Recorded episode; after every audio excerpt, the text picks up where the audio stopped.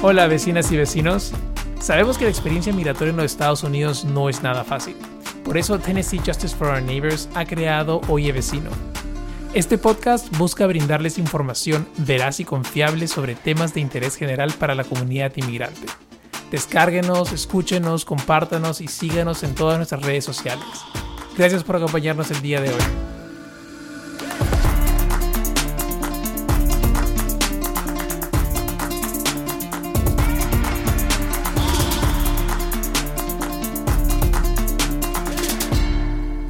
Bienvenidos a Oye Vecino. Mi nombre es Álvaro Manrique Barrenechea. Y el día de hoy, acompañándonos en este episodio de Oye Vecino, está Ainet Murguía, quien será ahora nuestra coanfitriona. Bienvenida, Ainet, a Oye Vecino y gracias por estar conmigo a partir de ahora. Ah, sí, gracias Álvaro por la invitación. Um, Ainet trabaja con nosotros en Justice for Our Neighbors. Ella probablemente han escuchado de ella pues es quien generalmente está en contacto con, ustedes al recibir llamadas. Pero, Ainet, cuéntanos un poco más acerca de ti, cuéntanos de dónde eres, hace cuánto estás en Nashville, tal vez cuéntanos eh, qué experiencia has tenido con el, con el sistema migratorio y, cuál es tu labor en, Justice for Our Neighbors. Sí, claro.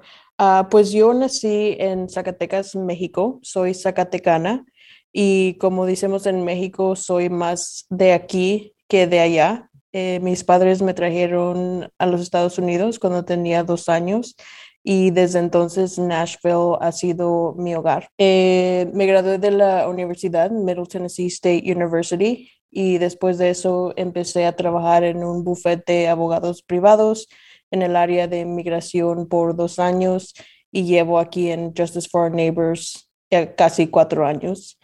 Y mi título en JFON es de Legal Advocate y mis funciones pues es un poco de todo.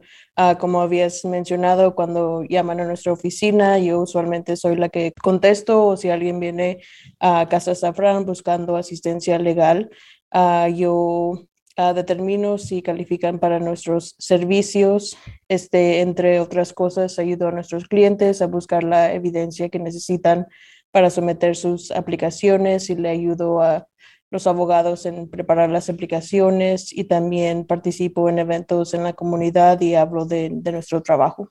Wow, un montón de cosas. O sea, básicamente Inet es la llave para entrar a Justice for Our Neighbors. O sea, que la gente que están escuchando el programa ya saben que tienen que, él tiene que caer bien a Inet porque obviamente ella es la, la, que tiene la potestad de, decidir. claro, es el filtro para ingresar a Justice for Our Neighbors. Bueno, Inet, pero entonces, este, mira, dos años trabajando en temas de migración y y em, un buffet de abogados. O sea, tienes, has tenido mucho contacto con el tema migratorio. más, muchas veces creo que tiene más experiencia de la que yo tengo y, y muchas veces le termino preguntando a ella, oye, ¿esto está bien o está mal? Pero bueno, este, Inet, gracias. Qué bueno que estás con nosotros y, y a partir de ahora vas a estar en el podcast y vamos a un poco cambiar un poco el formato de nuestro podcast aquí en Justice for Neighbors, en, en Oye Vecino y y vamos a, poder discutir un poco más sobre temas de migración tal vez o algún tema específico. Y, y, este el día de hoy bueno estamos ya una semana después de de la celebración de los 10 años de DACA. Estuve mal de la garganta, así que la semana pasada no pudimos sacar el episodio.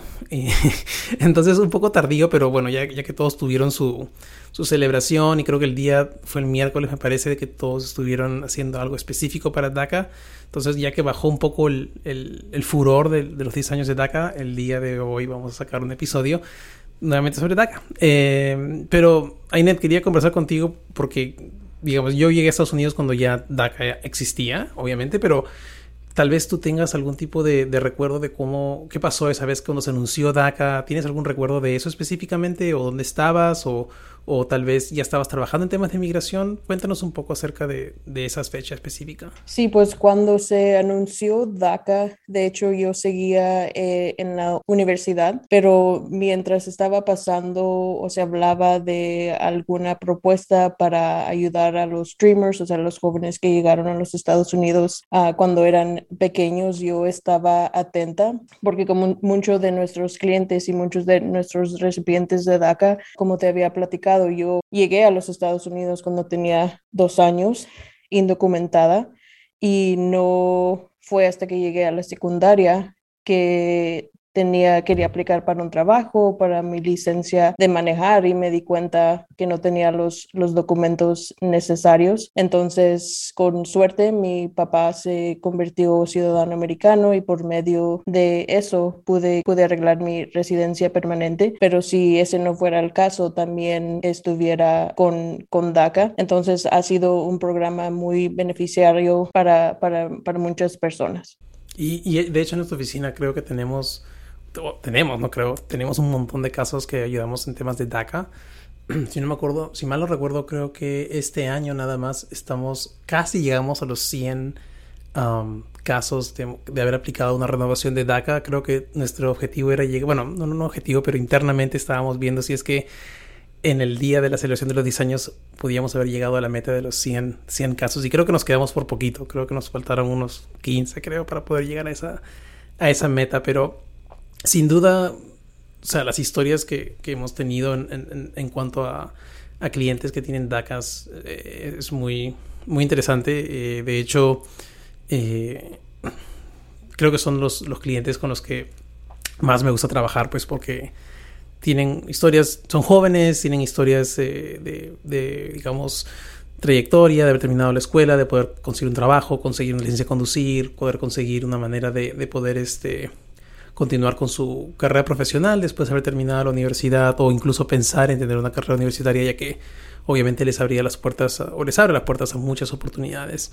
Eh, pero ciertamente creo que, que el programa DAC es algo que es sumamente beneficioso para, como dices tú, Enet, para, para muchas personas o muchos jóvenes aquí en Estados Unidos y, y, el hecho que tenga 10 años, por un lado es, es bueno, pero por otro lado también es un poco decepcionante que todavía no haya nada más que, un, programa que se renueva cada dos años, que tiene sus limitaciones y que no haya habido un cambio mayor, ¿no? 10 años creo que hay mucha, mucha celebración al respecto, pero al mismo tiempo esa celebración como que también es como que, ya 10 años de, de, esto debería haber una ley que tal vez pueda mejorar la situación de muchas personas. No sé, no sé qué opinas tú.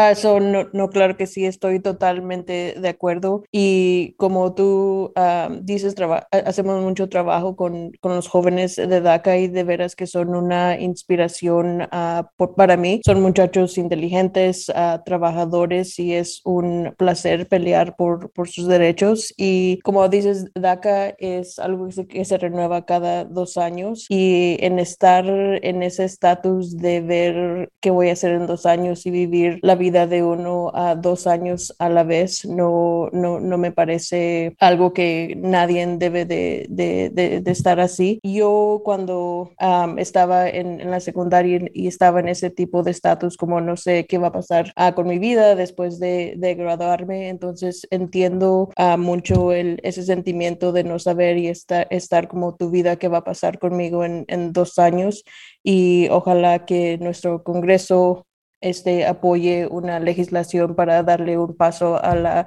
a residencia y últimamente la ciudadanía a estos jóvenes que se lo merecen. Sí, ojalá se pongan las pilas. Siento que siempre hay todo un tema en las elecciones, cerca de las elecciones, un tema siempre de no, lo que va a pasar con DACA, los Dreamers y, y finalmente como que hay mucho, como se dice, mucho hype y luego como que no pasa nada. y eso es lo que hemos visto, ¿no? O sea, hace poco era como, oh no, se va a ir, ya no va a haber más DACA, no va a DACA todo un tema enorme y, y ahora como que siento que la discusión sobre el tema de DACA ya no, no está. O sea, estamos todavía nuevamente como estábamos hace, hace un par de años en el cual hay renovaciones como siempre, pero aplicaciones nuevas no se están tramitando. Eh, está estancado, no, no, hay ninguna respuesta. Ten, tenemos muchos clientes que dicen, oye, ¿qué ha pasado con el tema de los personas que quieren aplicar por primera vez? Y, y es más, hay aplicaciones que están paralizadas, no, no hay una respuesta, están ahí, digamos, en el limbo. Y creo que eso es muy frustrante, solamente para nosotros que somos los que ayudamos y, vemos el tema legal, pero, pero también para los mismos clientes, obviamente, ¿no? Porque están como que en, el limbo de no saber y, y, y digamos, y, no solamente el tener que renovar cada dos años, sino también el, el hecho de que cada cierto tiempo hay toda una discusión al respecto y al final nada, como que ok, sigue todo lo mismo y creo que es un poco un llamado a la atención a, al hecho de que no sé, no sé qué tanto celebramos, pero finalmente no, no hay un cambio, un cambio radical o un cambio total en, la situación, ¿no? Pero este, conversábamos acerca de las, anécdotas, no sé, Inet, si eh, tengas algún tipo de, anécdota específica de, clientes. Tal vez hay gente que tal vez no sabe bien qué cosa es DACA. Yo cuando llegué a Estados Unidos no tenía idea de qué cosa era DACA y solamente lo he aprendido porque trabajo en eso, pero si, si, no hubieses trabajado en esta área, probablemente tal vez no sabría qué cosa es DACA. Eh, entonces, si alguien quiere saber un poco más acerca del programa, pues eh, los invitamos a escuchar el, episodio que tenemos de la primera temporada en la que explicamos qué es DACA y conversábamos con Bethany, que es una de las abogadas aquí en la oficina. Eh, pero, pero tal vez, Ainet, cuéntanos un poco acerca de, tu experiencia lidiando con personas que tienen DACA y cuáles son algunas de las limitaciones que tiene alguien en el programa. Uh, sí, so, DACA les permite tener, bueno, protección de deportación de dos años, un permiso de trabajo de dos años y también el poder pedir un ah, permiso para salir para los Estados Unidos, pero entre esas limitaciones está en que es temporal a cada dos años y ah, otra limitación es que, bueno, hasta ahora este, los recipientes de, de DACA no podían tener una licencia profesional y gracias a nuestros amigos eh, de Turk eso uh, pronto va a cambiar. The Turk, the Tennessee Immigrant and Refugee Rights Coalition y después de esta conversación con Inet voy a estar conversando con Luis Mata que trabaja en, en Turk para que nos comente un poco más acerca de esto que comenta Inet sobre el cambio en la legislación para ciertas eh, licencias profesionales y, y, y, como dice Inet, o la limitación es el tema, no solamente el tema temporal de que cada dos años tengo que renovar y renovar esto. Entonces, imagínate Imagínate tener un trabajo en el cual cada dos años tienes que renovar un documento para poder seguir trabajando un trabajo. Entonces, este, de hecho, es algo muy limitante eh, y muy frustrante tener que pagar por renovar tu estatus y, permanecer aquí en Estados Unidos con un documento de, identidad, renovar tu licencia de conducir cada dos años. Eh, entonces, todo eso obviamente es un, tema muy frustrante para un profesional. Eh, pero también, como dices tú, el tema de estar preocupado de qué va a pasar en dos años. si es que si es que DACA desapareciera.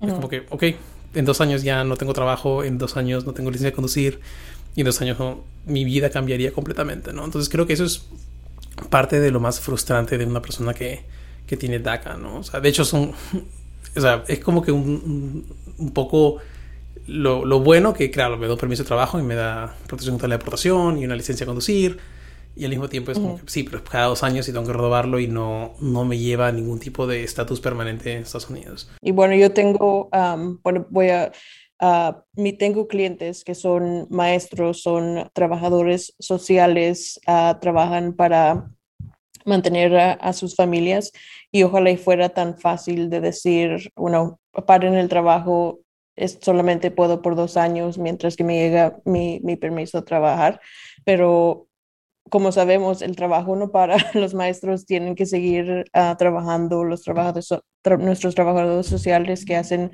uh, muy buen eh, trabajo y nuestros ah, clientes que ayudan a sus familias. Sabemos que los biles no paran y no es, es tan sencillo de eh, hacer esto cada dos años. Y sobre todo, creo que últimamente con el tema de la pandemia vimos mucha gente que estaba en la industria del, del, del eh, digamos, de la salud que son gente que tiene DACA y que imagínate no tener un permiso de trabajo, por tanto tendríamos un montón de gente que no podría trabajar en esa industria, menos, menos este, fuerza laboral y, eso obviamente conllevaría muchas, digamos, limitaciones, ¿no? O sea, creo que eso de alguna manera u otra ha puesto en, en nuevamente, ha puesto nuevamente en, digamos, en foco el, el tema de, ha puesto un enfoque en el tema de qué tan importante es o qué tan importantes son las personas que tienen este estatus y, y, de qué manera colaboran con, con la industria. ¿no? Y creo que también eso ha sido parte de eh, lo que se ha resaltado para poder eh, en Tennessee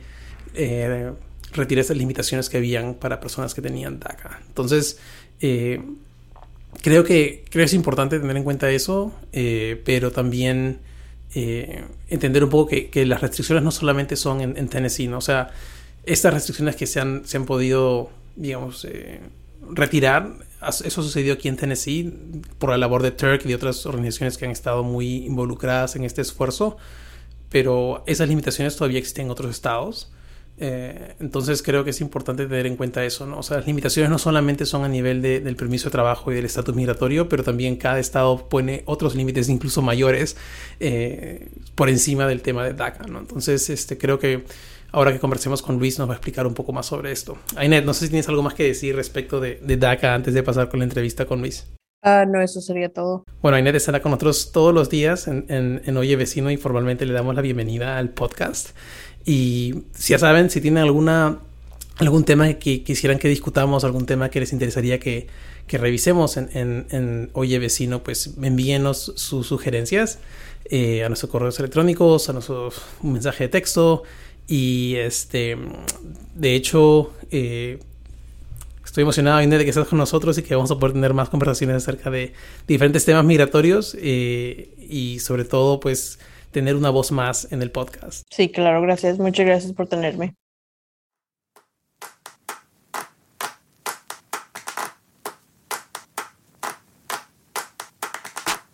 Bueno, y el día de hoy para conversar de esa noticia tan buena nos acompaña Luis Mata de Turk y le voy a dar la bienvenida. Luis, gracias por estar con nosotros. No, claro, muchísimas gracias a usted Álvaro y, y a todos sus compañeros y los de Oye Vecino. Un, un placer estar aquí con ustedes. Luis, eh, conversábamos un poco hace un momento acerca de, de lo importante que, que, esta noticia, lo importante que es, eh, la alegría que trae, pero quiero que empecemos un poco comentándonos a la gente que cuéntanos acerca de ti. ¿Quién es Luis Mata? Sí, claro, claro, muchas gracias. Luis Mata. Eh, pues yo nací en Guadalajara, México. Eh, yo y mi mamá nos venimos acá a los Estados Unidos en el año 2000, donde hemos estado en Knoxville, Tennessee, desde ese tiempo. Eh, ahí es donde yo crecí, ¿verdad? En Knoxville fui a las escuelas públicas ahí, eh, me gradué de, de, la high school de ahí. Eh, y básicamente, ¿verdad? Yo crecí indocumentado, ¿verdad? pero esta palabra nunca fue parte de mi vocabulario hasta como los 16 años, ¿verdad? Eh, cuando todos mis compañeros eh, y compañeros de escuela ahí estaban eh, con sus nuevos carros, con sus, con sus licencias de conducir, ¿verdad? Y ahí es cuando dije, oye, ¿por, ¿por qué yo no, no, tengo, no tengo acceso a esto, verdad? y ahí es cuando le pregunté a mi mamá, oye, ¿qué, qué es lo que está pasando? y ahí es cuando me di cuenta, pues, lo que significa siendo indocumentado en los Estados Unidos, ¿verdad? tuve el honor y el privilegio, básicamente, de ser uno de los eh, eh, beneficiarios del programa DACA, eh, unos años después de eso, eh, que básicamente es un programa para jóvenes que vinieron de, de otro país a los Estados Unidos, eh, donde les dan la oportunidad de tener un número de seguro social, un permiso de trabajo y una licencia de conducir. Entonces, este, esta oportunidad cambió mi vida, ¿verdad?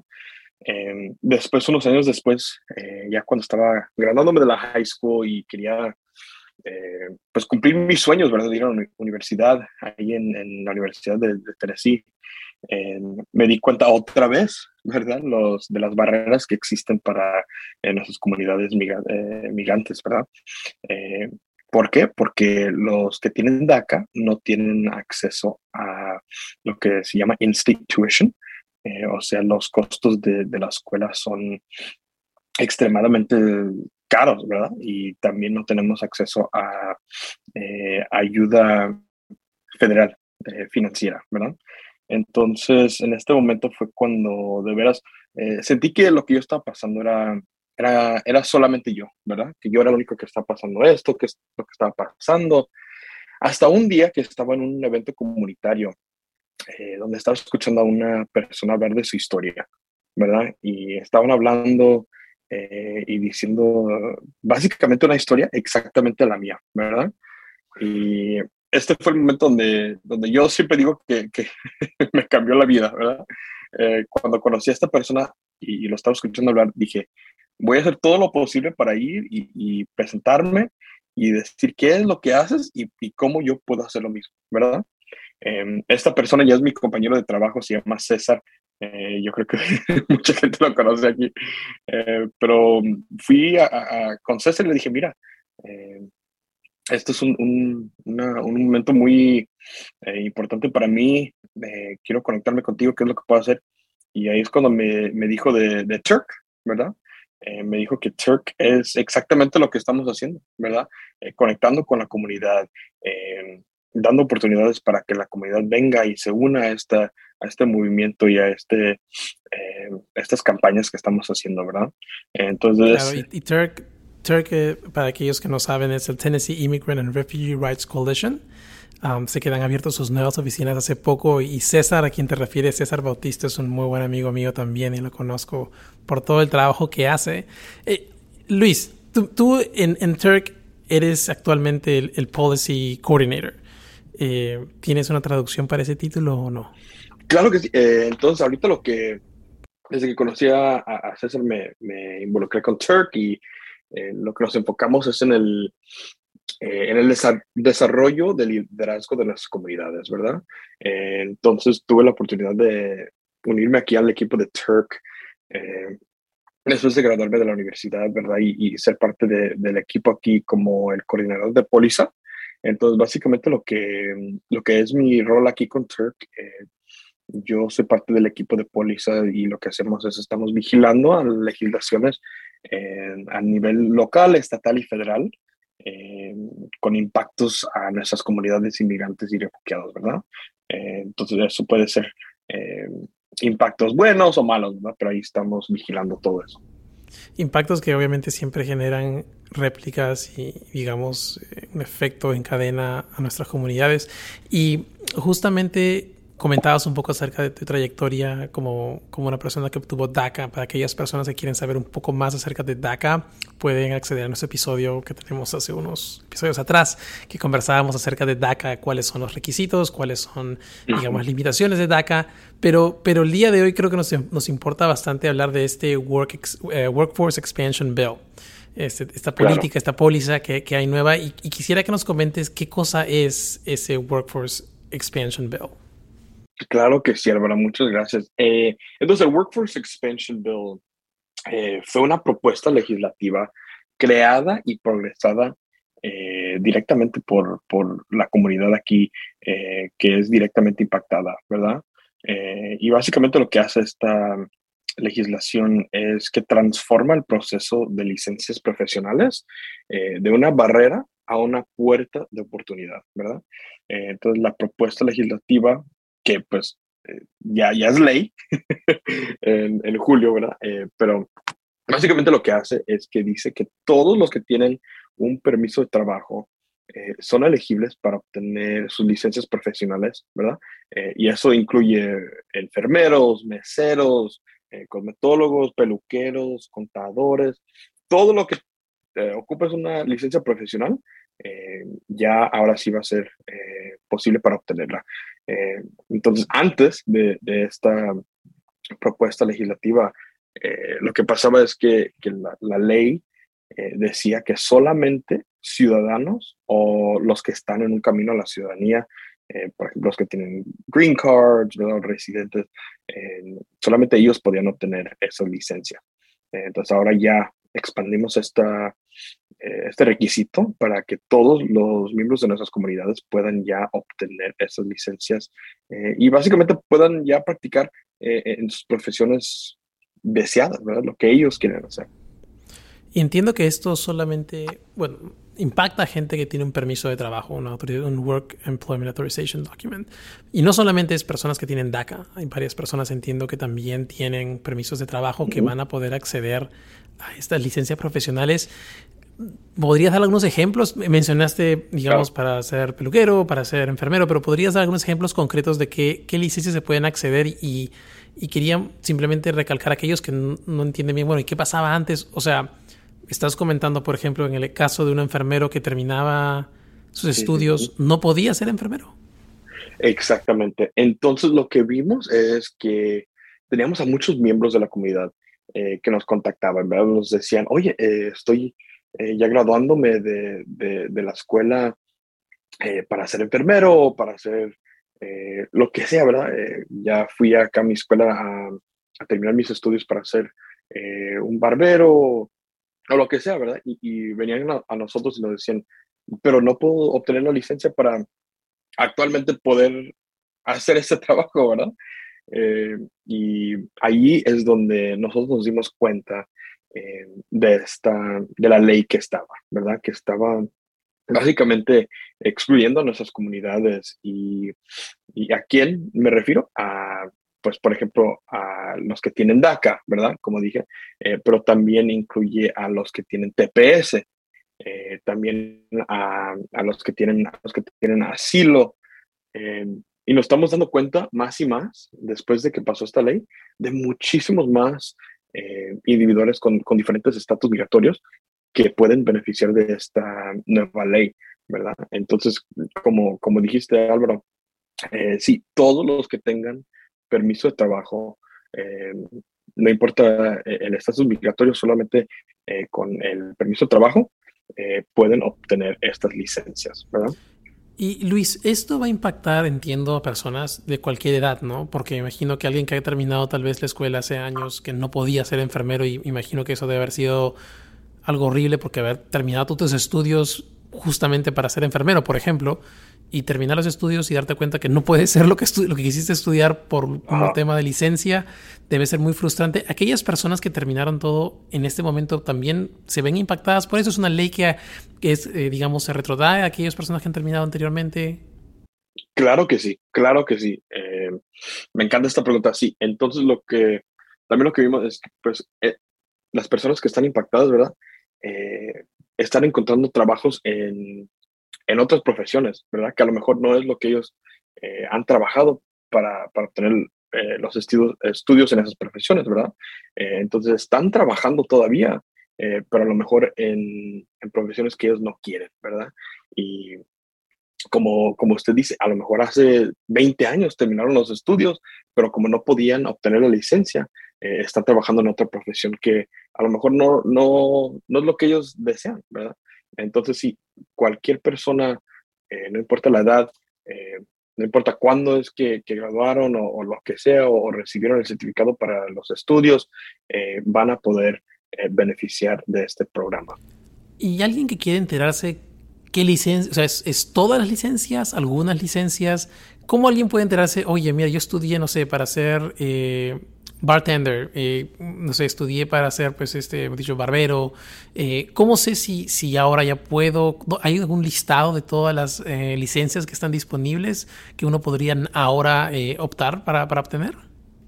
Claro, entonces ahorita lo que hemos visto es que hay más de 250 profesiones que, que van a ser impactadas, ¿verdad? Eh, y, y, como, como te menciono, eh, cada vez encontramos a, a, nuevas profesiones, ¿verdad? Entonces, lo que estamos haciendo nosotros ahorita en este momento eh, es, estamos vigilando esto eh, y, y, estamos viendo qué es, eh, cuáles profesiones en total van a ser impactadas. Pero como te menciono, hay más de 250. Entonces, lo que estamos haciendo ahorita es eh, estamos entrando a, a, la fase donde estamos, eh, lo que le estamos llamando nuestra implementation phase, o sea, eh, el, el, paso de implementación, ¿verdad? Entonces, lo que, lo que estamos haciendo ahorita es, estamos diciendo a la comunidad, eh, con cualquier pregunta que tengan, eh, si, si quieren saber si van a ser impactados por esta legislación, esta ley, o quieren saber si sí o no la profesión es parte de esto, que por favor nos contacten eh, y nosotros queremos tener una, una conversación y, y hablar con, con, ustedes para ver qué es lo que podemos hacer para uh, darles esas respuestas. Eh, entonces ahorita lo que estamos haciendo es hablando con todos los, eh, los encargados de, de eh, lo que le llaman las licensing boards, ¿verdad? O sea, los, los que están encargados de, de las licencias, ¿verdad? y estamos hablando con ellos diciéndoles, oye, ya pasó esta legislación, ya es ley o ya va a ser ley. Eh, y, y, básicamente para que ellos ya empiecen a, a reconocer esto como ley y, y empiecen a, a, para que nuestras comunidades ya puedan beneficiar de esto, ¿verdad? ¿Cómo se contacta alguien con Turk para hacer estas preguntas? ¿Por, por la página web? ¿Por teléfono?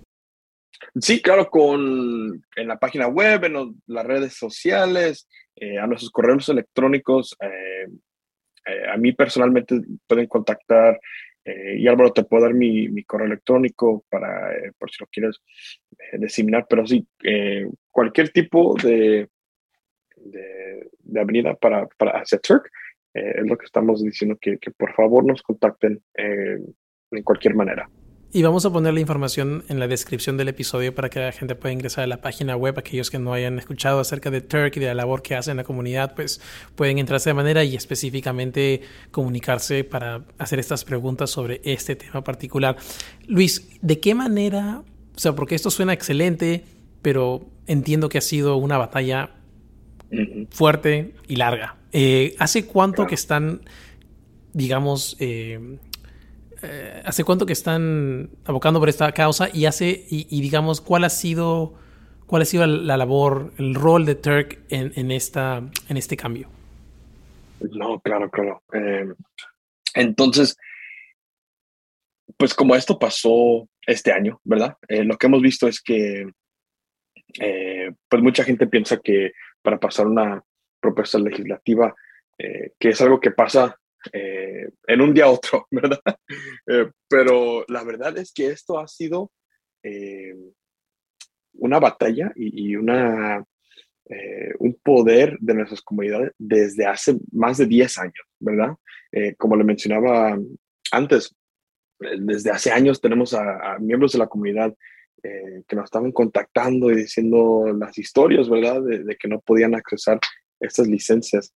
Eh, y, desde ese tiempo eh, hemos estado, ¿verdad?, tratando de hacer investigaciones y, viendo qué es lo que podemos hacer este, estratégicamente, ¿verdad?, para poder eh, presentar esta propuesta. entonces, después de, tantos años de, de, haciendo estas investigaciones y haciendo más estudios, ¿verdad? vimos que 17 más estados ya habían pasado iniciativas similares, ¿verdad? Eh, y dijimos, no, pues ya, ya es tiempo, ¿verdad? Ya es tiempo de que en nuestro estado también eh, sea parte de esto, ¿verdad? Y, que se vea el cambio político en, Tennessee, ¿verdad? Eh, entonces, como, como, le mencionaba, esto fue creado y, progresado directamente por parte de nuestras comunidades desde hace años. y solamente este fue el año que, que, que lo, hicimos la propuesta, ¿verdad? Eh, y sí, y, desde ese tiempo, desde el principio de, este año, cuando empezó la sesión legislativa, eh, estábamos viendo qué es lo que podemos hacer para movilizar a nuestras comunidades para, eh, para que esto sea una realidad, ¿verdad? Entonces, de nuestras comunidades directamente impactadas fueron a los legisladores y dijeron sus historias, ¿verdad? Y, ahí es como nos damos cuenta del verdadero testamento eh, que es eh, las historias, ¿verdad? De nosotros y cómo pueden impactar a, tanto, ¿verdad? Y entonces nuestras comunidades fueron a hablar con los eh, oficiales elegidos y les decían sus historias, y les decían cómo esta legislación, legislación iban a impactar a ellos y a la comunidad y, aquí estamos, ya eh, celebrando una victoria tan, tan enorme, ¿verdad? Y eso sí, es un motivo de celebración, pues sí, años de estar luchando para, para poder obtener eh, eh, este beneficio que, que digamos, se lo merecen, ¿no? Muchos, muchos, muchas personas que pasan estudiando todo este tiempo y, y sobre todo en una ciudad eh, como Nashville, obviamente que está creciendo bastante, es importante que haya más gente que pueda obtener eh, títulos y pueda prestar servicios o pueda, pueda ocuparse en, diferentes, eh, en diferentes puestos de trabajo que, que finalmente son necesarios para, para, seguir creciendo como, como ciudad. ¿no? Luis, ¿qué otras propuestas legislativas están pensando en Turk? Digamos, ¿hay algo que tienen, digamos, algo que esté, por lo cual estén luchando, algo que tienen en la mira ahora que ya tienen esta, esta propuesta que ha sido aprobada? Sí, claro, entonces siempre, como le digo, eh, esto es eh, lo, lo, que hacemos todo el año, todos los años, ¿verdad? Eh, tratando de estratégicamente pensar en cuáles propuestas y, y pólizas puedan impactar a nuestras comunidades eh, positivamente, ¿verdad? Entonces, lo que hemos visto es que los otros 17 estados que ya habían pasado eh, propuestas como estas, eh, esta fue como el primer paso, ¿verdad? Para poder seguir y seguir avanzando más y más y más legislaciones, ¿verdad? y eso es exactamente lo que vamos a hacer aquí en Turk. como, como a lo mejor algunos de, los que están escuchando saben, hemos tenido una campaña para in-state tuition, ¿verdad? donde básicamente todos los inmigrantes puedan obtener los, gastos para las escuelas eh, al mismo precio de los que, los que son ciudadanos, ¿verdad? Eh, y eso es una de las eh, propuestas que hemos estado trabajando por años, una campaña que, que ha sido movilizada por nuestras comunidades por años, ¿verdad? Y vamos a seguir adelante con esas propuestas. pero desde ahorita, lo, que, lo que les queremos decir es que apenas va empezando la lucha. Apenas va empezando esta pelea y vamos a seguir y seguir eh, peleando para poder tener más de estas victorias con esas comunidades. Claro, me imagino. Y aquellos que quieran afiliarse a Turk o quieran estar más involucrados con la labor que hacen ustedes, pueden inscribirse, entiendo, en la página web para poder recibir noticias, e información y actualización acerca de los diferentes eh, proyectos que tienen. Claro que sí. O también, eh, como mencionaste Álvaro al principio, eh, acabamos de, mudarnos de edificios. Aquí ya eh, tenemos un nuevo edificio acá en Easel Road, que ya está abierto al público. Está increíble el edificio y, siempre estamos... cualquier persona que quiera venir está bienvenida, ¿verdad? Y, esa es una de las opciones que tenemos también, que vengan aquí, que vean nuestro edificio, que practiquen con, con los, los que están en, aquí eh, parte de Turk y, y, que vean cuáles oportunidades hay, ¿verdad? Si es de volunteer o posiciones de, de, trabajo, eh, tenemos muchas, muchas opciones o también eh, para clases de inglés, ¿verdad? Para unirse a nuestras campañas de póliza o, de los organizadores. Hay muchas, muchas opciones para, para poder. y más ahorita tenemos a, a, nuestra organización eh, hermana de Turk que se llama Turk Votes, Turk Vota, eh, que es básicamente el brazo político de, de Turk. Ah, y ahí, eh, de parte de, de, Turk Votes, tenemos a muchas opciones para poder ¿verdad? ser parte de las elecciones que, que, van a venir, de ir a tocar puertas, a decirle a los que, que puedan votar, que voten para cosas que, que, nos impactan a nosotros, ¿verdad? A los, a los que no pueden votar. Eh, porque nosotros también tenemos tanto poder y es tan importante que, que nuestras comunidades sepan que, que hay tantas opciones para, para, poder usar y utilizar este poder que tenemos. Excelente. Se fue Luis. Muchas gracias por estar con nosotros. Gracias por la información. Eh, me daré yo un salto por Turk. Mira, te confieso que no he ido todavía al nuevo edificio, así que ya estaré visitándolos por ahí en algún momento. Eh, pero te agradezco mucho el tiempo, te agradezco mucho el tiempo, la labor que hacen siempre muy importante y espero que pronto tengamos, tengamos nuevamente en el podcast con, con más eh, noticias muy buenas. Claro que sí, no, no, no, muchísimas gracias Álvaro. Y, y para terminar, eh, la ley oficialmente toma efecto el primero de julio, ¿verdad? entonces ahorita estamos muy, muy, muy felices de poder celebrar esta gran victoria eh, no solo para nuestras comunidades, pero para todo el Estado, ¿verdad? Eh, y para seguir cambiando esta, esta, las políticas aquí, ¿verdad? En el sur y en Tennessee. Estamos muy, muy, muy felices de esta victoria. Excelente. Bueno, fue Luis Mata, el Policy Coordinator de Tennessee Immigrant and Refugee Rights Coalition. Hasta la próxima, Luis. Claro, muchísimas gracias, Álvaro. Oye Vecino es una producción de Tennessee Justice for Our Neighbors. Nuestro equipo incluye a Tessa Lemos del Pino, Bethany Jackson, Brittany Given, Ainet Murguía, Alan King, Emily Webb, Neta Rastogi, Hashmatullah Sisi, John Cham y quien les habla. La edición, contenido y mezcla de sonido de este podcast es realizado por mí. Oye Vecino es una fuente de información para la comunidad inmigrante en los Estados Unidos. Se produce y se mezcla utilizando el programa Hindenburg Pro. Soy Álvaro Manrique Barnechea. Gracias por escucharnos.